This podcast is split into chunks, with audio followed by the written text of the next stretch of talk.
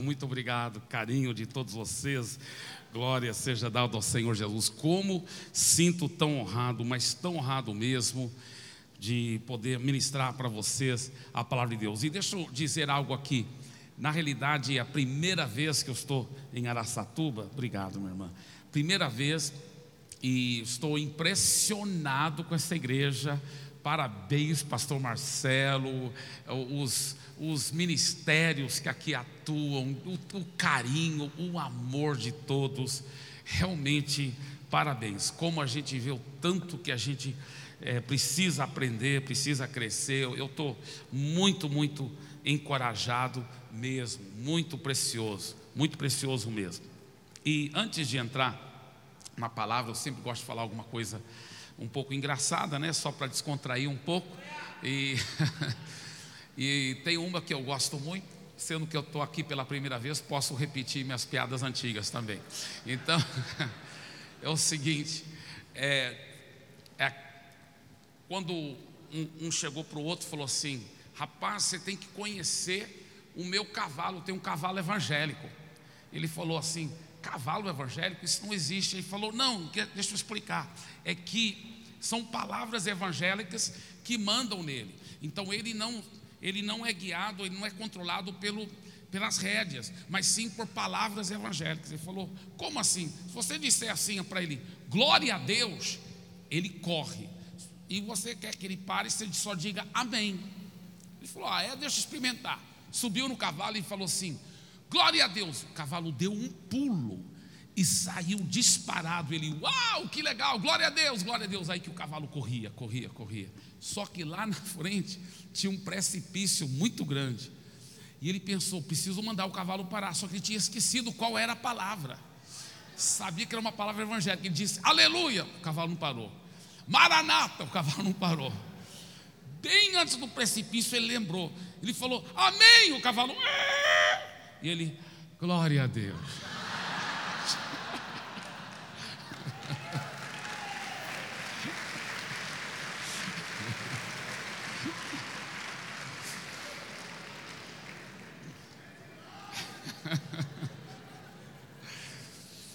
Mas, queridos, é o seguinte, eu como eu disse, é pela, pela primeira vez que eu estou aqui e realmente eu, eu relutei muito, porque tem umas palavras bem recentes, inclusive uma que Deus me deu semana passada, que eu estava, que Deus me deu, é, e eu aprendi com outros homens de Deus, que eu estava pensando em talvez trazer.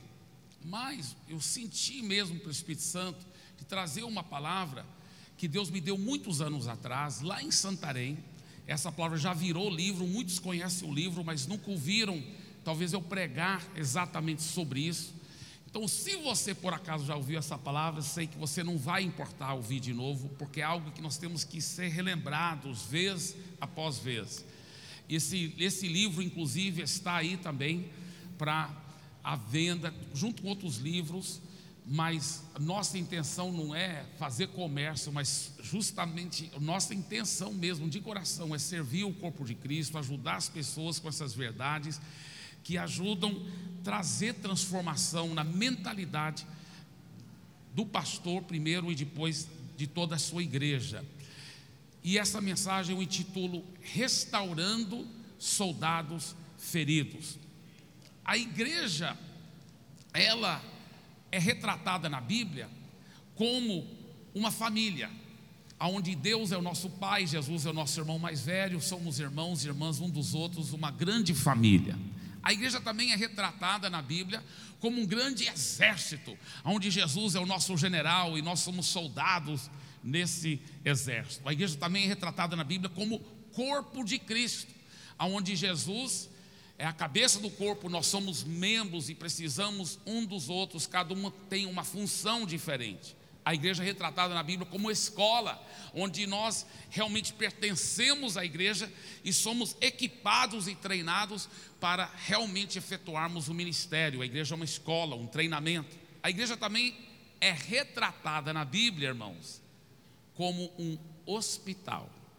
Como um hospital o hospital para curar os feridos, não só de fora, também os de fora, mas curar os feridos de dentro também. A igreja é um grande hospital. Veja esse texto em Tiago, capítulo 5, versículos 19 e 20. Meus irmãos, se alguém, algum entre vós, se desviar da verdade e alguém o converter, sabei que aquele que converte o pecador do seu caminho, do seu caminho errado, salvará da morte a alma dele e cobrirá multidão de pecados. Sabe, a realidade é que ele está falando, meus irmãos, se algum entre vós se desviar da verdade, se algum entre vós se afastar, pense bem você. Talvez é um parente, talvez é um ex-membro da sua igreja, talvez é um amigo, um colega do seu trabalho, da faculdade, mas todos nós conhecemos pessoas que uma época estavam servindo, seguindo Jesus fielmente e que depois esfriaram na fé. Às vezes, não é que negaram Jesus, não é que necessariamente deixaram Jesus, mas não estão congregando fielmente mais. Você sabia que as estatísticas dizem que só na grande São Paulo existem mais do que 1 milhão e 700 mil pessoas que se chamam evangélicas, porque no censo elas não vão colocar espírita nem católico, vão colocar evangélica, mas elas não estão congregando fielmente nenhuma igreja. Já pensou nisso? 1 milhão e 700 mil.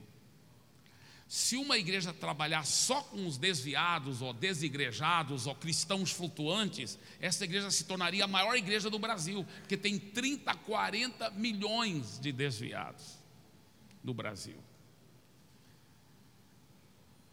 E você sabe que alguém certa vez disse que a igreja de Jesus, Infelizmente, pela fé, isso não vai ser mais verdade. Mas que a igreja de Jesus é o único exército, infelizmente, que mata os seus feridos. Deixa eu explicar. Antes, deixa eu falar sobre a lógica da mina. Você sabe qual é a lógica da mina? Que eu, eu não sabia disso antes. Quando eles colocam a mina, é para deter normalmente um exército invasor, porque o exército pode, pode jogar muita bomba, muito míssil. Mas se quiser ocupar um outro território, vai ter que vir por terra também. E para poder deter um exército invasor, eles colocam minas. Mas você sabia que a mina é colocada de propósito para não matar? Para não matar. Eles não querem que a mina mate o soldado. Sabia disso? Por que, que eles não querem que a mina mate o soldado?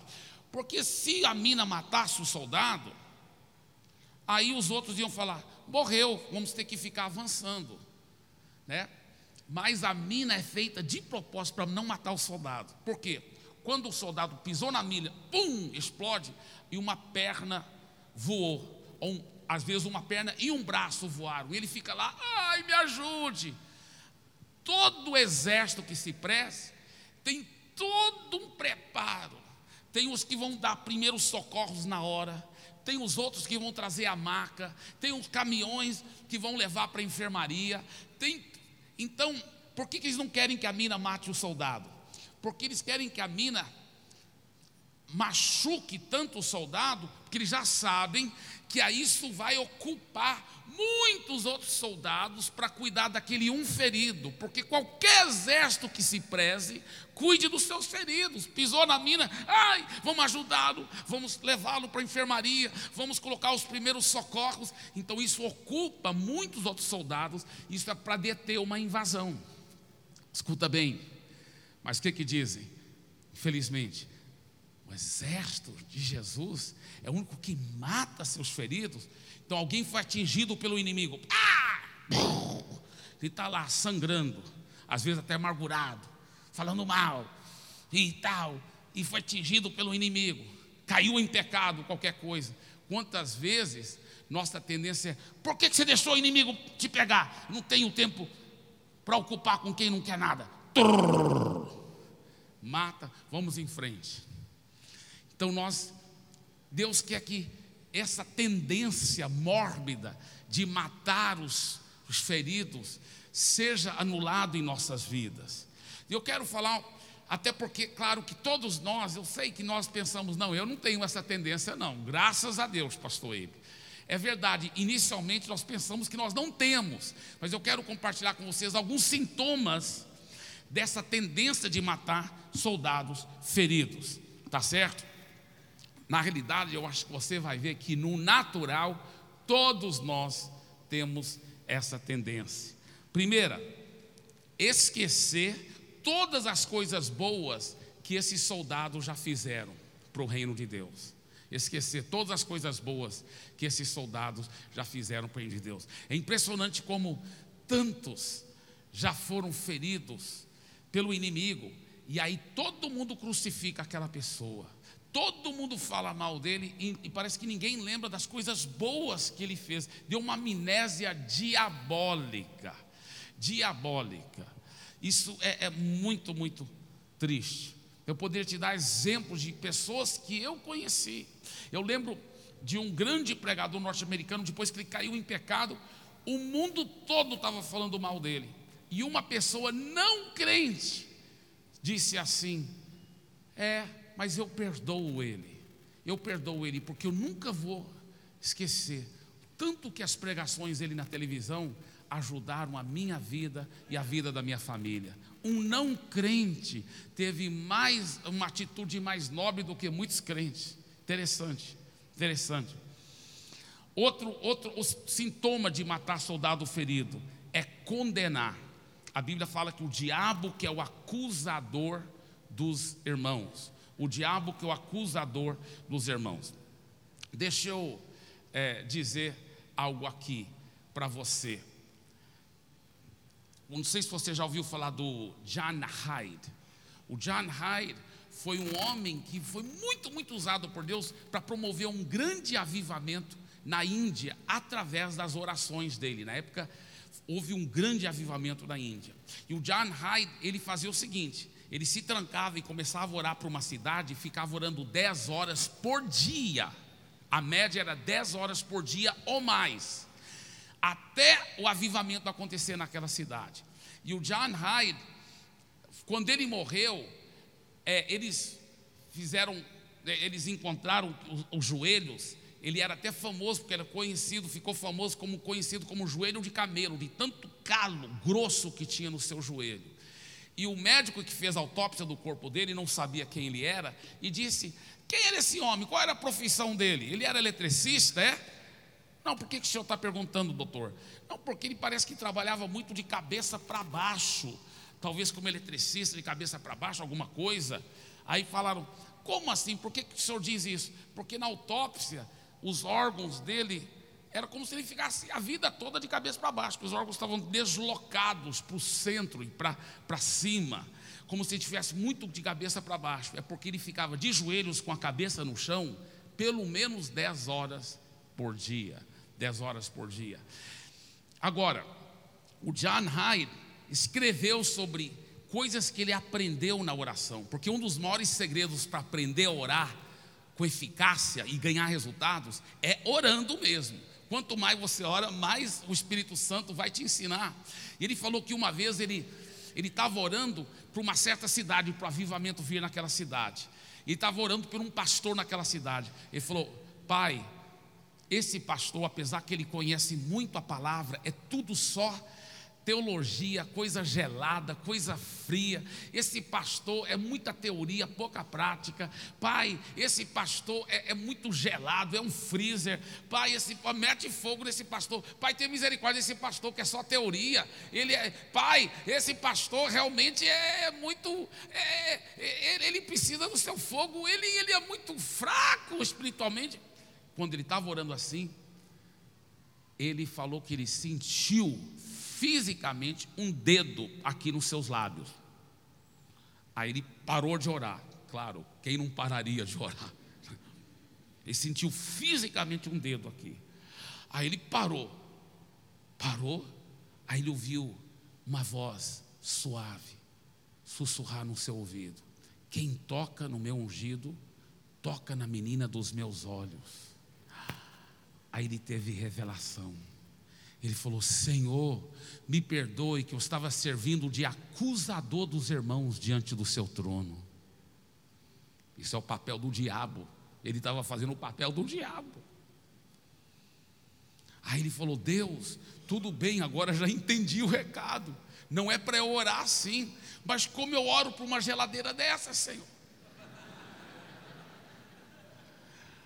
Aí Deus falou assim: comece a me agradecer por todas as qualidades boas que Ele tem.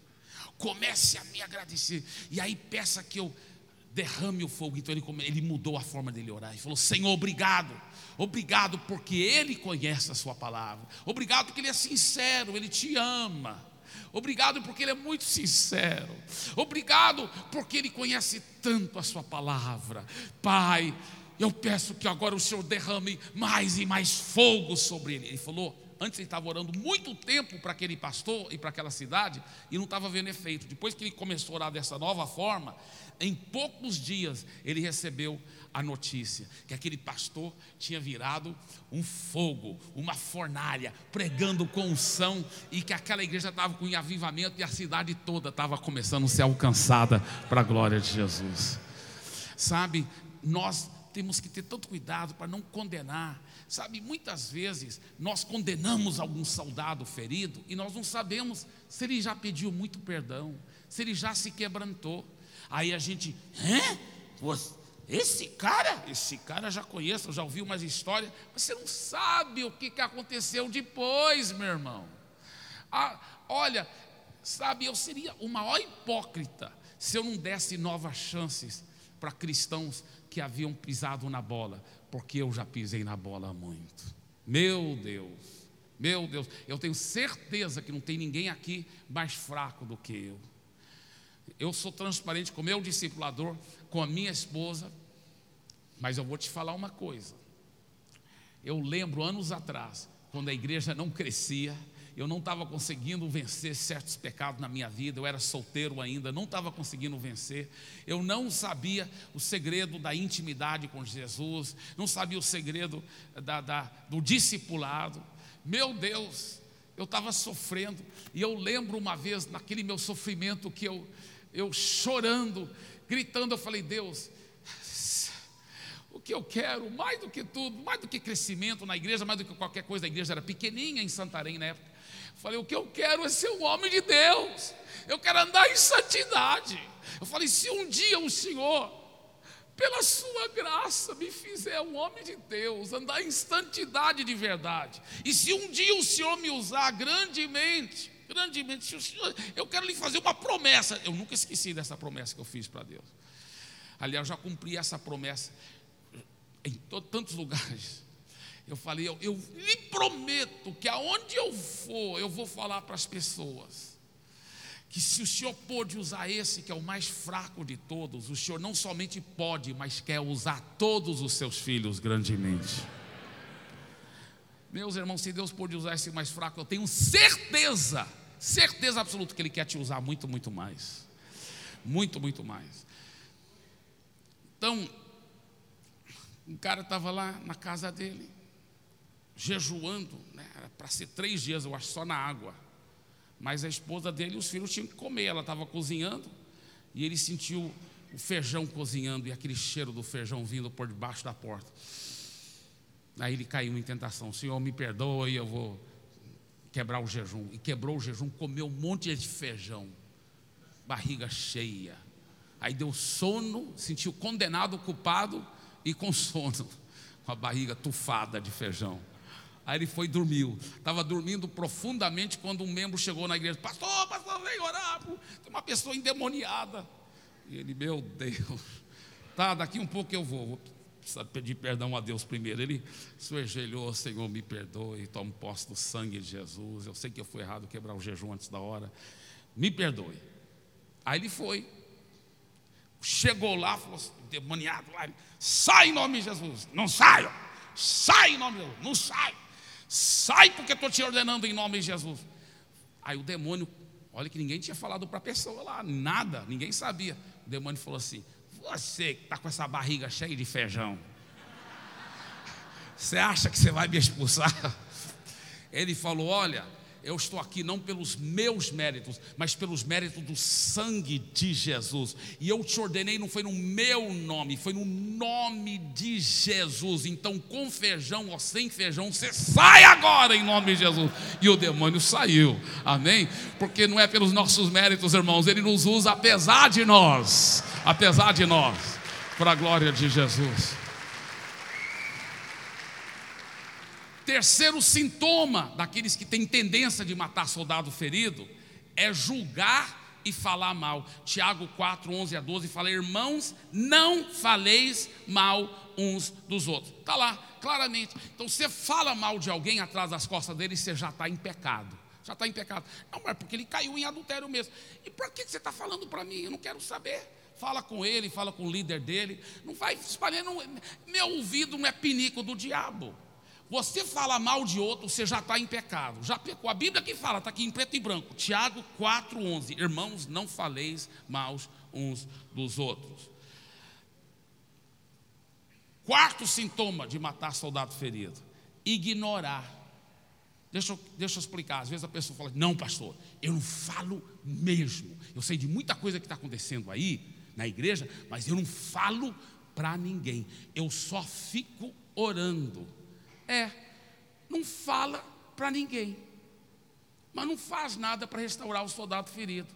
Então, quem cala, consente. Você é cúmplice, a Bíblia fala em Efésios: não sejais cúmplices do pecado de outro. Então, também é um sintoma de matar soldado ferido, sabe disso? Não fala mal para ninguém, mas não faz nada para restaurar o soldado ferido. Também é um sintoma daqueles, porque você mata o soldado ferido, porque você ignora, deixa ele sangrando lá e continua, vai em frente. Agora, vamos estudar aqui a história do, do bom samaritano, até para poder ver quais são as qualidades de alguém que realmente restaura alguém, tá? Mas primeiro vamos ver como não fazer, né? Aqui no capítulo 10 de Lucas, a partir do versículo 30, Lucas 10, 30 em diante. Jesus prosseguiu dizendo: Certo homem descia de Jerusalém para Jericó e veio a cair em mão de salteadores, os quais, depois de tudo lhe roubarem e lhe causarem muitos ferimentos, retiraram-se, deixando-o semi-morto. Casualmente, descia um sacerdote por aquele mesmo caminho e, vendo-o, passou de largo. Diga, passou de largo. Semelhantemente, um levita descia por aquele lugar e, vendo-o, também passou de largo. Diga, passou de largo. Então, eles não falaram mal, eles não é, tiraram suas facas para matar ainda, para matar o soldado ferido, o, o cara ferido lá na beira da estrada. Eles simplesmente não fizeram nada para restaurá-lo. A Bíblia fala que a igreja também é símbolo, é simbolizada pelo hospital. Eu vou te mostrar isso daqui um pouco. Toda a igreja é chamada a exercer amor. Nós somos um grande hospital. Então, como restaurar soldado ferido? Agora, olha o próximo versículo, 33. Certo samaritano que seguia o seu caminho, passou-lhe perto. Diga, passou-lhe perto. Esse é o primeiro segredo. É se aproximar da pessoa, é procurá-la, mostrar amor para com ela. Segundo segredo, passou-lhe perto e vendo-o, agora isso aqui é muito profundo, deve enxergar aquela pessoa com os olhos do Espírito Santo e compaixão, sabendo discernir o erro que os outros fizeram e o erro das atitudes daquela pessoa. Veja bem, se esse bom samaritano tivesse chegado lá e falado assim: E aí, meu amigo, o que, que foi? Ah, uns bandidos me pegaram. É mesmo? Pois é, esses bandidos foram tão horríveis, me roubaram, mas se tivessem só me roubado, mas eles me bateram muito, quase me mataram, olha só. Pois esses bandidos são horríveis. Eu também não gosto desses bandidos. São horríveis esses bandidos. Pode deixar comigo que eu vou lá pegar esses bandidos. Eu sou horrível bandido. E ele vai atrás com raiva dos bandidos e deixa o cara sangrando. Sabe que muita gente que se aproxima de cristão ferido, afastado, ele também fica tudo cheio de amargura e dá maior gás para a pessoa. O que está acontecendo? Os mesmos, os mesmos bandidos que pegaram o cara agora vão pegar esse, esse cristão, porque ele se deixou contaminar pela amargura, pelas atitudes erradas daquela pessoa. Então não adianta se aproximar se não tiver os olhos do Espírito Santo para enxergar a real situação. Terceiro lugar, a Bíblia diz: compadeceu-se dele. Por favor, diga: compadeceu-se dele. E aí, queridos, que quando nós enxergamos com os olhos corretos, nós começamos a entender, se não fosse pela misericórdia de Deus, eu também estaria nessa situação.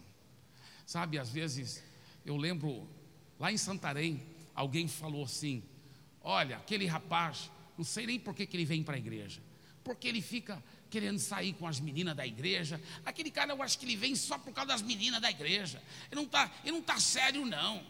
Ele não está sério. Eu acho que, é é, é, é, é, sabe, alguém tem que até falar para ele nem congregar mais.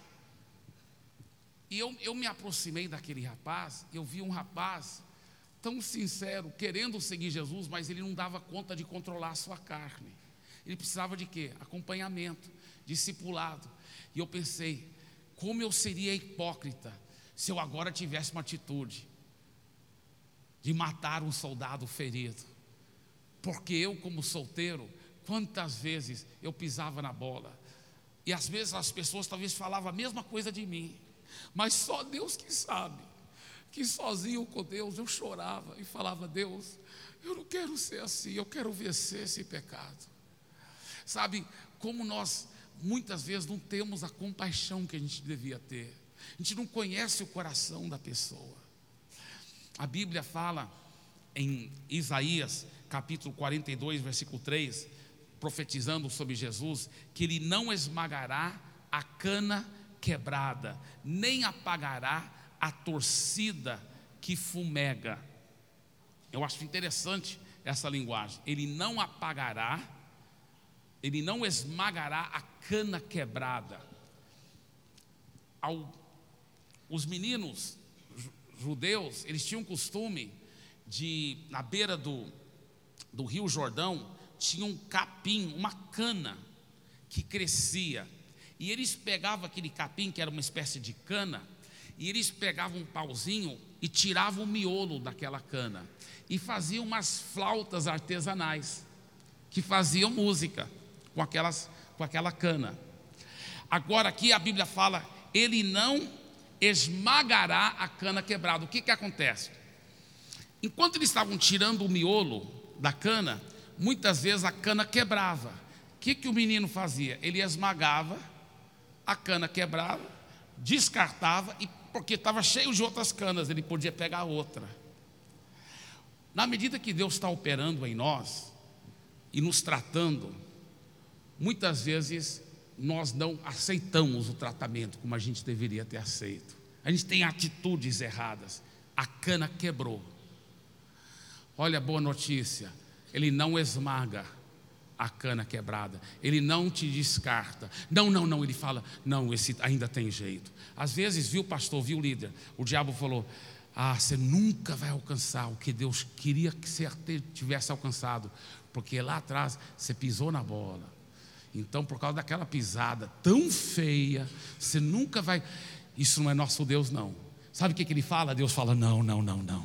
Ainda tem chance, eu não vou descartar a cana quebrada, eu não vou esmagar a cana quebrada.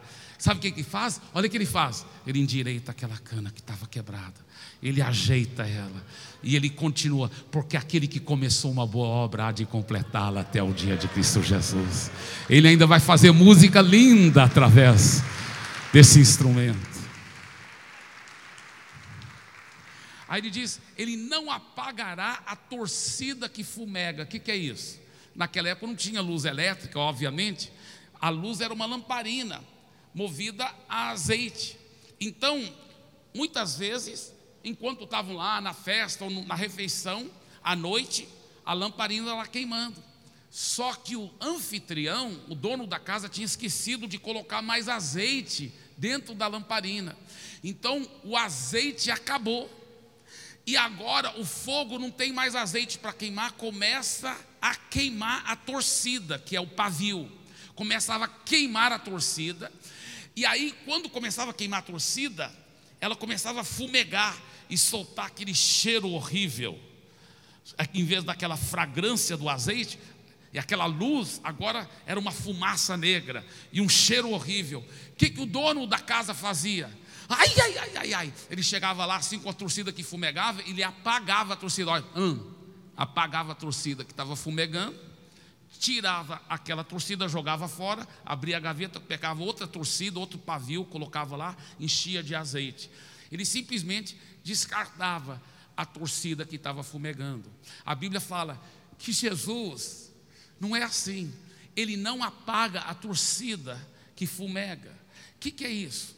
Às vezes, na obra, nós pastores, nós líderes, ou cristão mesmo, líder de célula, ele está trabalhando, multiplicando, todo mundo elogiando. Mas ele exagerou. Talvez não deu tanta atenção para sua família, talvez não deu tanta atenção para Deus. Ele se envolveu tanto na obra do Senhor e esqueceu do Senhor da obra. Ele não se abasteceu com mais azeite, não se encheu com mais azeite, só ficou se queimando, se queimando, e agora acabou o azeite, e agora deu alguma pisada na bola. Está soltando aquela fumaça negra, aquele mau cheiro espiritual em vez da fragrância de Cristo. Qual é a reação de Jesus? Ah, esse aqui já pisou feio, não serve mais para a minha obra. Não, ele não apaga a torcida que fumega. Ele vai lá, não, ainda tem jeito. Vamos colocar mais azeite. Vamos colocar mais azeite. Vamos soprar o vento do Espírito. Ele ainda vai reacender o fogo. Ele ainda vai reacender o fogo.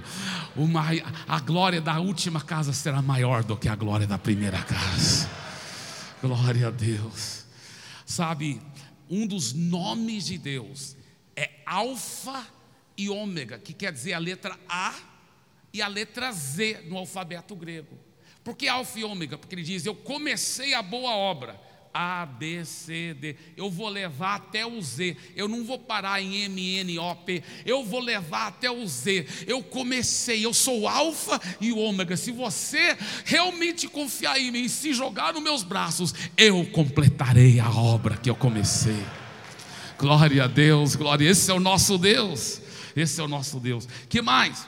A Bíblia fala, olha, em Lucas 10, 34, depois que ele chegou-se perto, ele pensou-lhes os ferimentos, aplicando-os aplicando-lhes óleo e vinho. Óleo e vinho eram remédios caseiros comuns naquela época. Óleo fala de uma palavra de fé ungida com o poder do Espírito Santo. Deixa eu falar uma coisa. Quando você se aproxima de um soldado ferido, não é o momento de estar tá chamando a atenção dele, de estar tá corrigindo ele. Né? Eu conto muito a história do Gildo.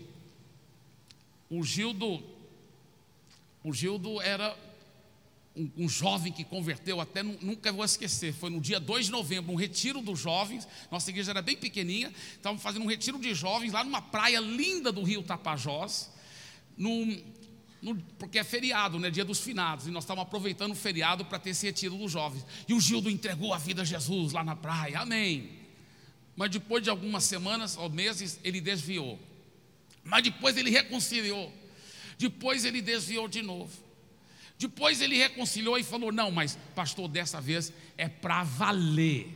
E hoje nós preparamos a pessoa para o batismo através do discipulado um a um. Mas naquela época nós tínhamos um curso bem comprido, onde ele tinha que fazer todo esse curso para poder batizar. O Gildo fez todo o curso e se batizou. E logo após desviou de novo.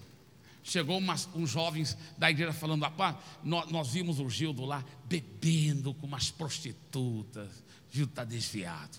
E os jovens tudo falando mal. Mas esse cara não quer nada. Quantas vezes ele já teve tantas chances e não quer nada? Esse cara está brincando com Deus e além de estar tá fazendo é, é, é, pouco das coisas de Deus, a nossa igreja passa vergonha, todo mundo sabia que ele é crente da nossa igreja, agora todo mundo está vendo ele com as prostitutas bebendo e tal. Então os jovens estavam revoltados com Gildo. E o Espírito Santo, na hora, começou a me dar umas revelações muito fortes. Eu falei para os jovens: olha, vocês estão errados. Não é assim que você vai reconquistar o Gildo. Vocês não podem falar assim do Gildo. Vocês têm que falar a palavra de fé. Vocês ficam falando essas palavras de incredulidade, isso abre ainda mais a porta para o diabo. E tem mais. Vocês ficam falando mal do Gildo, o diabo é muito sujo. O Gildo vai descobrir mais cedo ou mais tarde. Então, mesmo ele vai pensar assim, mesmo que eu quisesse voltar, mesmo quando eu voltar, para aquela igreja eu nunca volto mais. O povo lá fala mal de mim. Aqui não é. Isso não é, esse negócio de crente não é tudo religião, não, é, não, tem nada que ninguém que me ama mesmo de verdade. Isso não tem amor de verdade, não tem. Você está entendendo? Então vocês tinham que falar a palavra de fé, vocês tinham que declarar a palavra de vitória sobre o Gildo. Ficam confessando um para o outro que aquele que começou uma boa obra nele há de completá-lo no dia de Cristo Jesus. Fica falando essas palavras de fé. E os jovens olharam para mim, né? E falaram: Poxa, pastor, é verdade, o senhor tem razão, nos perdoe. Nós vamos falar só palavra de fé, nós não vamos falar agora coisas negativas do Gildo. Falei, muito bem, parabéns. E eu saí de lá sentindo que eu estava assim, eu tinha botado, né? Eu sentia assim meio orgulhoso de mim mesmo, né? Aí eu ouvi a voz do Espírito Santo falando assim: Muito bem, meu filho, muito bem, você falou certo para eles. E agora, e você? Eu falei, e eu como assim? Ele falou: e, e você não vai fazer sua parte? Eu falei: Como a minha parte? Ele falou: O que, que a minha palavra diz? Que o bom pastor deixa as 99 ovelhas e vai atrás daquela uma. Eu falei: Mas o senhor tem toda razão, mas o senhor sabe que o Gildo já teve muitas chances.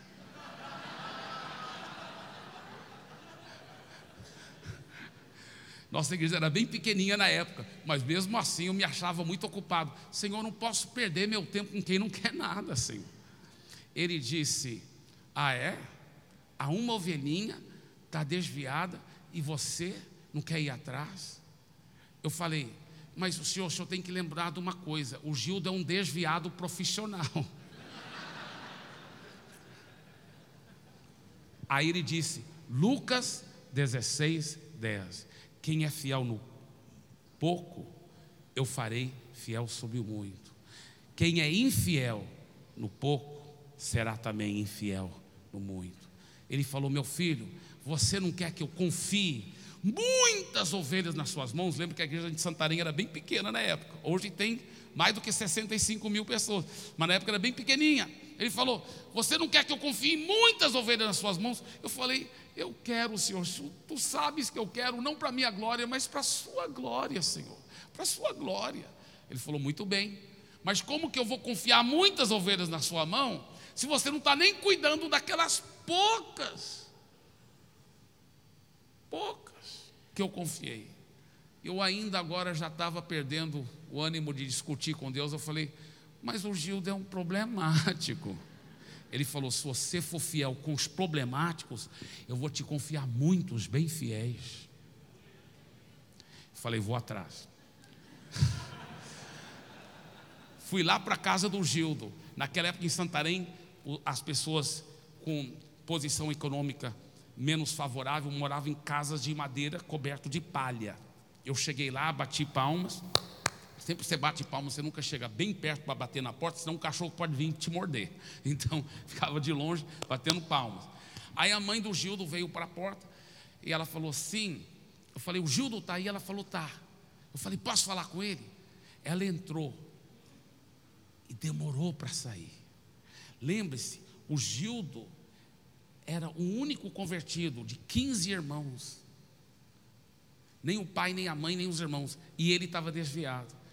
Ela demorou tanto. Quando ela voltou, eu vi que ela estava com vergonha de mim. Ela falou assim: Ele não quer falar com você. Aí eu pensei comigo mesmo: Bem, eu fiz minha parte. Eu fui fiel no pouco. Aí eu, eu meio assim falei para Deus, né? Bem, eu fui, fui fiel no pouco. Rapaz, não é que eu ouvi a voz de Deus? Aqui dentro, eu não queria ter ouvido aquilo na hora. Ele falou: Não, você não foi fiel no pouco, se você não insistir um pouco. Você tem que insistir um pouco. Você não pode só ir embora e, e aceitar esse veredito. Aí eu, eu, eu, discuti tudo assim, foi numa fração de segundos, né? Eu discutindo com Deus: O que, que o senhor quer que eu faça? Arrume a porta da casa? Ele falou: Não, só insista um pouco. Então eu olhei para a mãe do Gildo falei assim: Mas será que eu poderia falar com ele assim mesmo? E ela não era seguidora de Jesus ainda, mas ela olhou para mim com um olhar de cumplicidade e falou: É, tudo bem, entra. E ele estava lá no quintal de trás, mas para passar tinha que me agachar e passar pela, pela aquela casinha, por dentro da casinha. Ele estava sentado numa árvore lá atrás. E quando eu olhei para o Gildo, aí que eu vi por que ele não estava querendo falar comigo. Aí que eu entendi por que o Espírito Santo insistiu tanto. Ele estava era com vergonha, com tanta vergonha. E eu cheguei e falei: Gildo, Jesus te ama. E nós também te amamos tanto. Gildo, e eu senti o Espírito Santo. Olha o óleo, o óleo que cura a ferida. Palavras de fé ungidas. Falei: Você vai ser um grande homem de Deus, Gildo. Você vai ser um pastor. Você vai ser um homem de Deus. Ele falou: Tá, pastor, eu vou voltar. Mas nem ele acreditava nele mesmo. Então ele não voltou imediatamente. Alguns dias depois eu estava indo para o culto à noite, com um amigo meu, eu segurando o violão à noite, indo, indo a pé. Quando eu vi alguns vindo, mas de longe, era bem longe, como daqui para a livraria. E meu amigo falou assim: Olha quem vem lá. Eu falei: Quem? Eu não estava reconhecendo. Ele falou: É o Gildo com um monte de prostituta. O Gildo vinha com umas quatro prostitutas, duas estavam debaixo do braço, muito doidão, vindo na nossa direção assim. Eu falei, é mesmo, é o Gildo, segura meu violão aqui. Aí eu adiantei o passo, falei, paz do Senhor, irmão Gildo. Aí o Gildo ficou com tanta vergonha, né, das prostitutas e tudo. Ele, ele parou assim e afastou e falou: Vem cá, vem cá, vem cá, vem cá. Ele falou assim: Tá, eu vou voltar, eu vou voltar, tá? Aí eu olhei para ele, irmãos. O Gildo disse que até hoje aquelas palavras ficam ressoando dentro dele. Eu falei assim: Gildo, olha aqui nos meus olhos. Você vai ser um grande homem de Deus. Você vai ser um pastor. Eu já vejo isso em nome de Jesus. Gildo olhou e falou assim: Eu vou para a igreja esse final de semana. E ele foi. E ele diz que pela primeira vez ele teve revelação mesmo do novo nascimento. E ele entregou a sua vida totalmente para Jesus. Nunca mais deixou os caminhos de Deus. Deus, aleluia, aleluia, aleluia.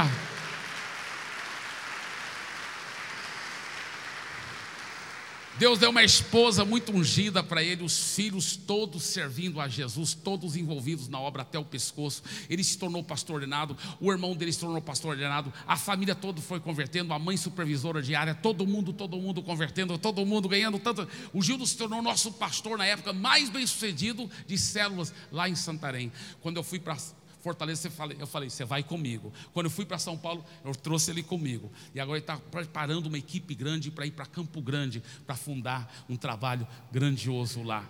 Mas um dia nunca vou esquecer. Depois que o Gildo já era pastor ordenado, muito abençoado lá em Santarém, ele convidou eu e a minha família para a casa dele.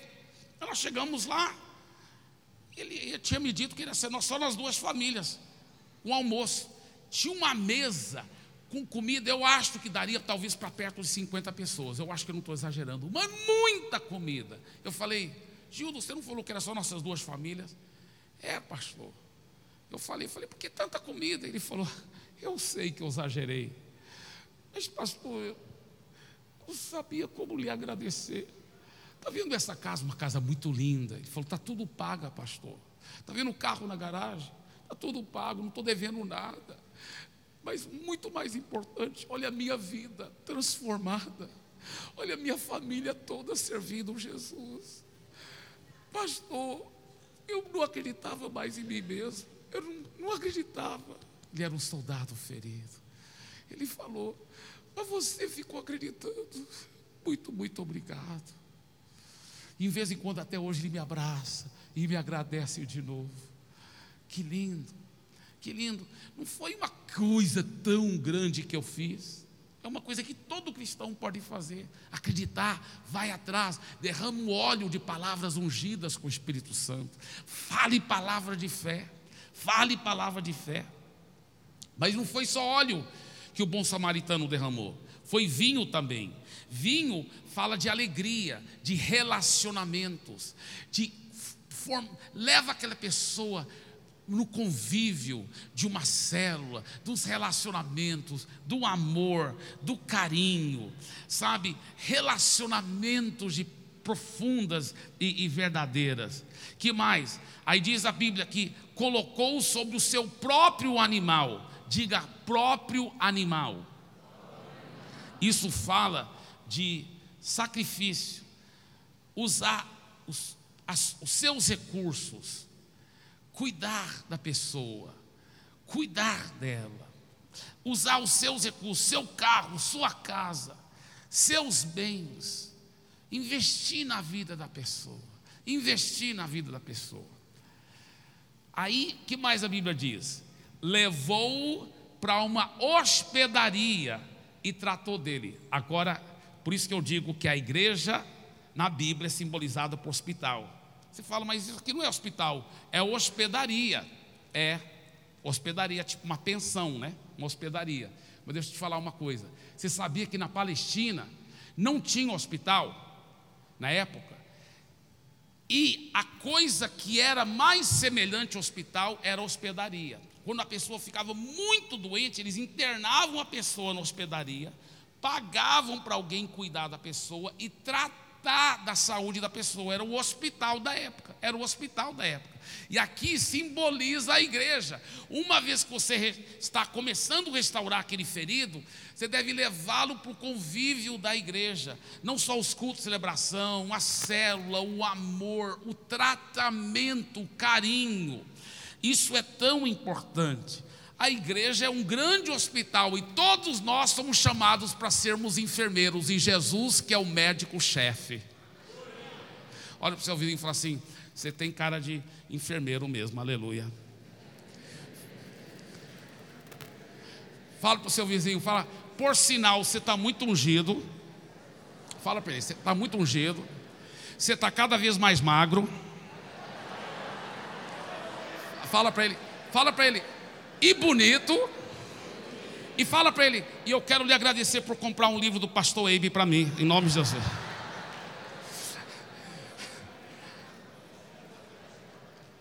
Inclusive tem esse livro, Restaurando Soldados Feridos, tem um sobre amor também, muito forte.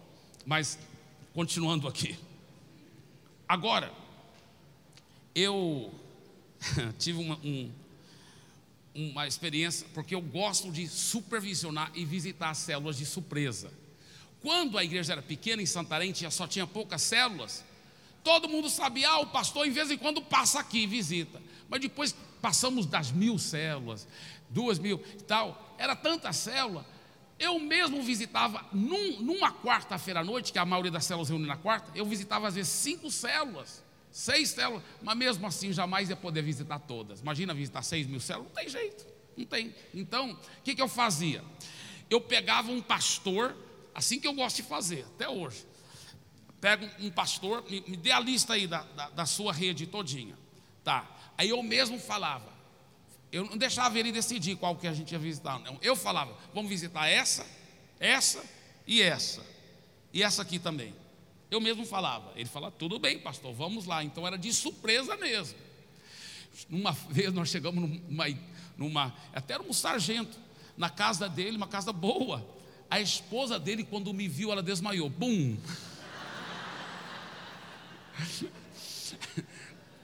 Pastor na minha casa. Eu gosto de fazer essas coisas, de pegar de surpresa para ver como está funcionando. Agora, o Luciano já estava me criticando, porque eu gosto de fazer as pessoas desmaiar. É, só perguntou se eu gosto de fazer outras pessoas desmaiar. Está perdoado, viu? Só porque meu consogro pode brincar desse jeito. Estou brincando. Ele é o grande homem de Deus. O quê? Não, Deus me revela as coisas. Amém. Amém.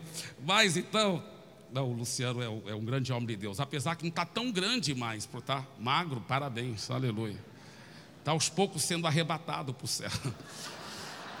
Aí.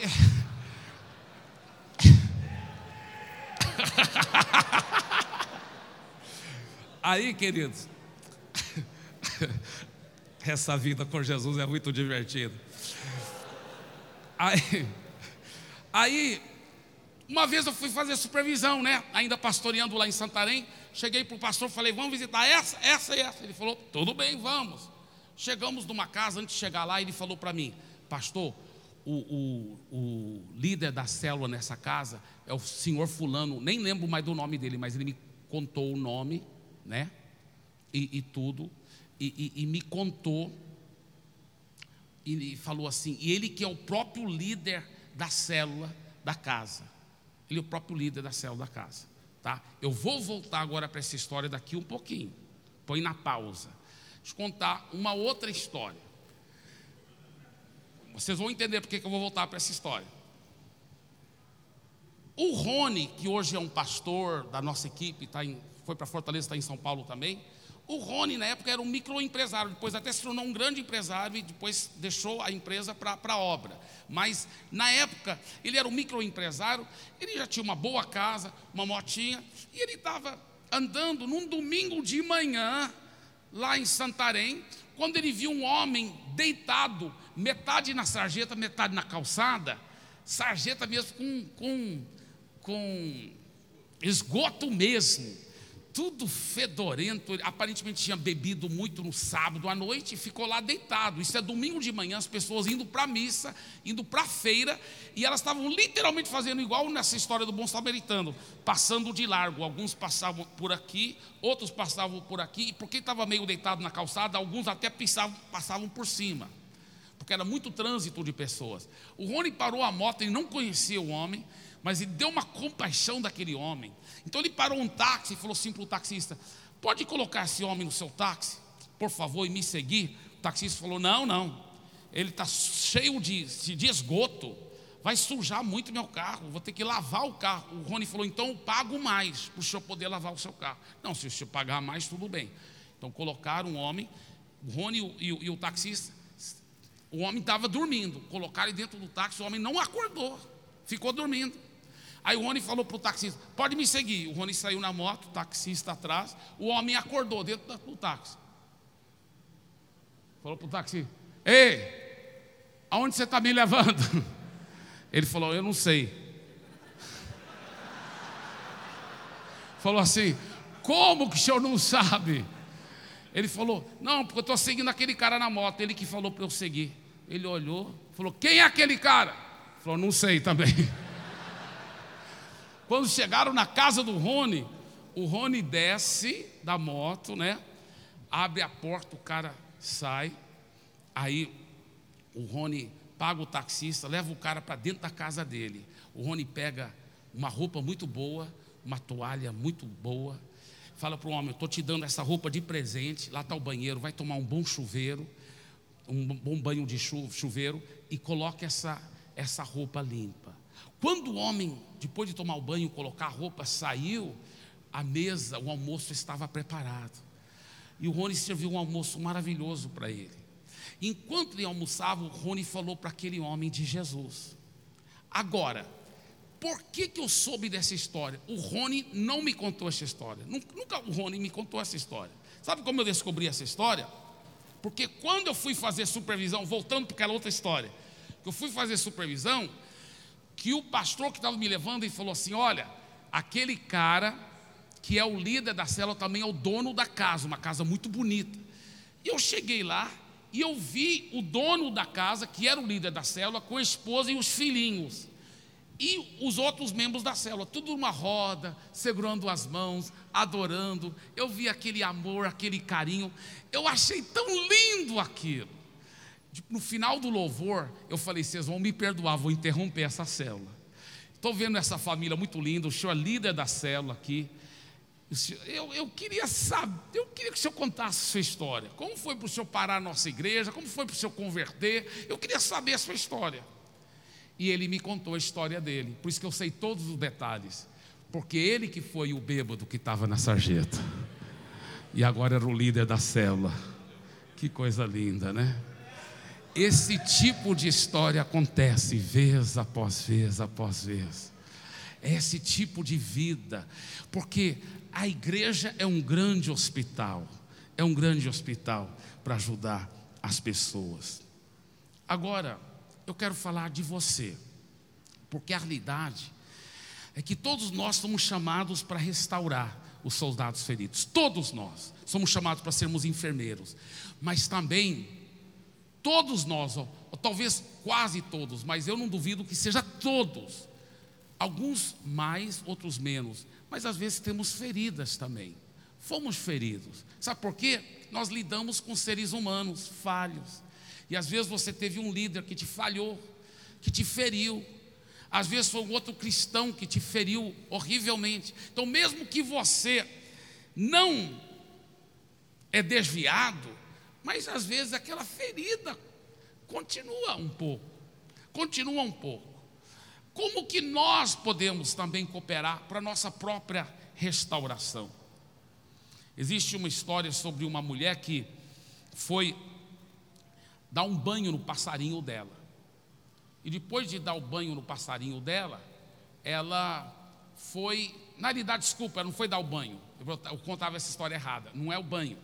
Ela foi limpar com aspirador, o, aquele aspirador bem grosso, o, a gaiola do passarinho. Um passarinho lindo que cantava tão bonito.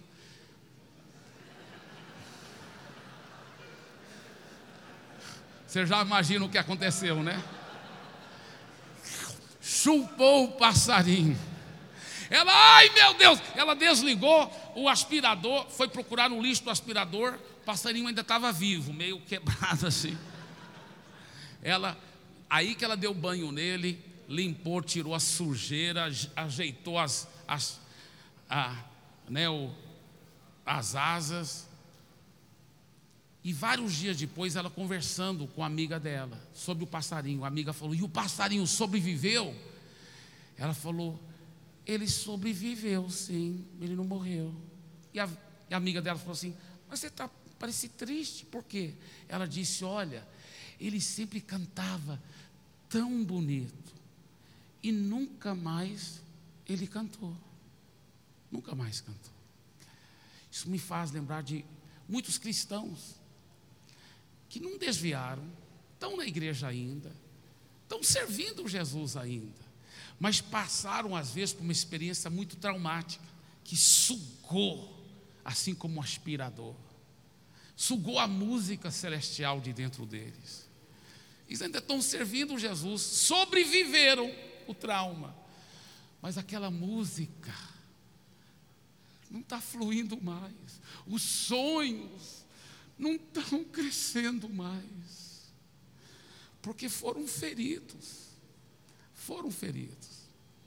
A Bíblia diz em Apocalipse 22, 16 e 17. Olha só o que ele disse.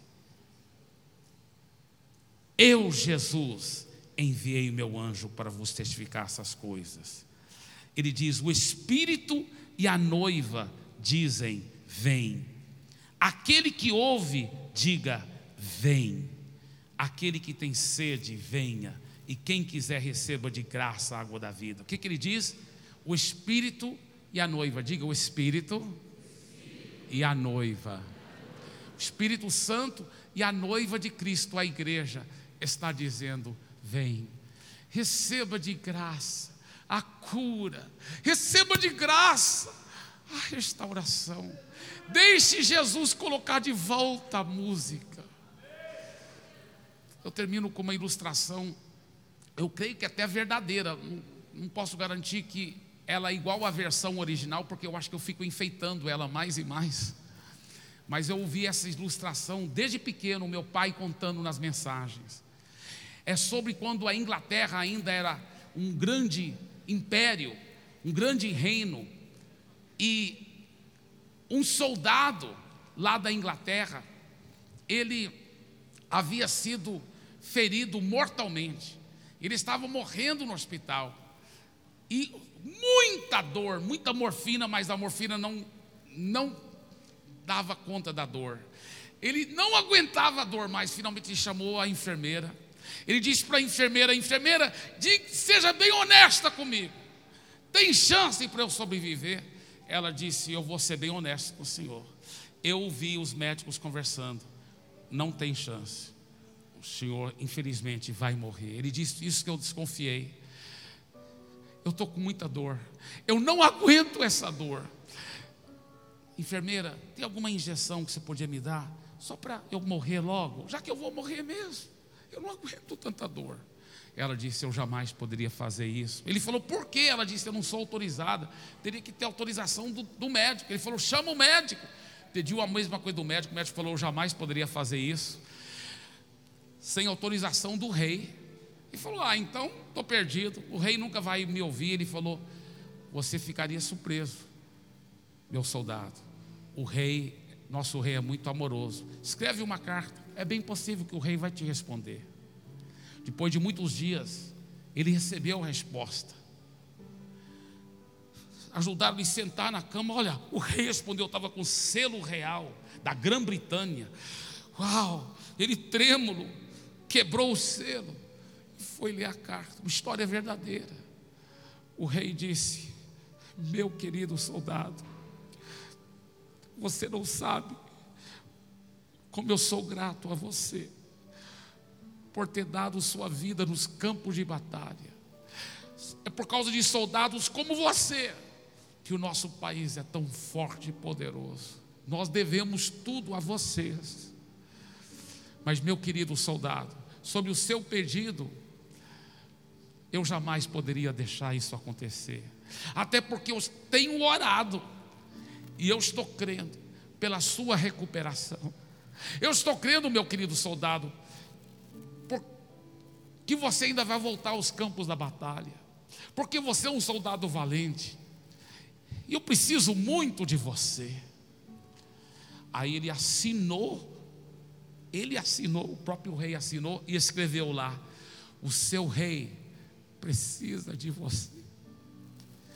Aquele soldado ficava lendo aquela frase: O seu rei precisa de você. Isso é uma história verdadeira. Ele ficava lendo, lendo, Diz a história que foi um milagre. Ele realmente começou a recuperar daquele dia em diante. E ele recuperou-se completamente e ainda voltou a lutar nos campos de batalha pelo seu rei. Hoje, hoje o rei Jesus está falando para você: o seu rei precisa de você. O seu rei acredita em você. Bye.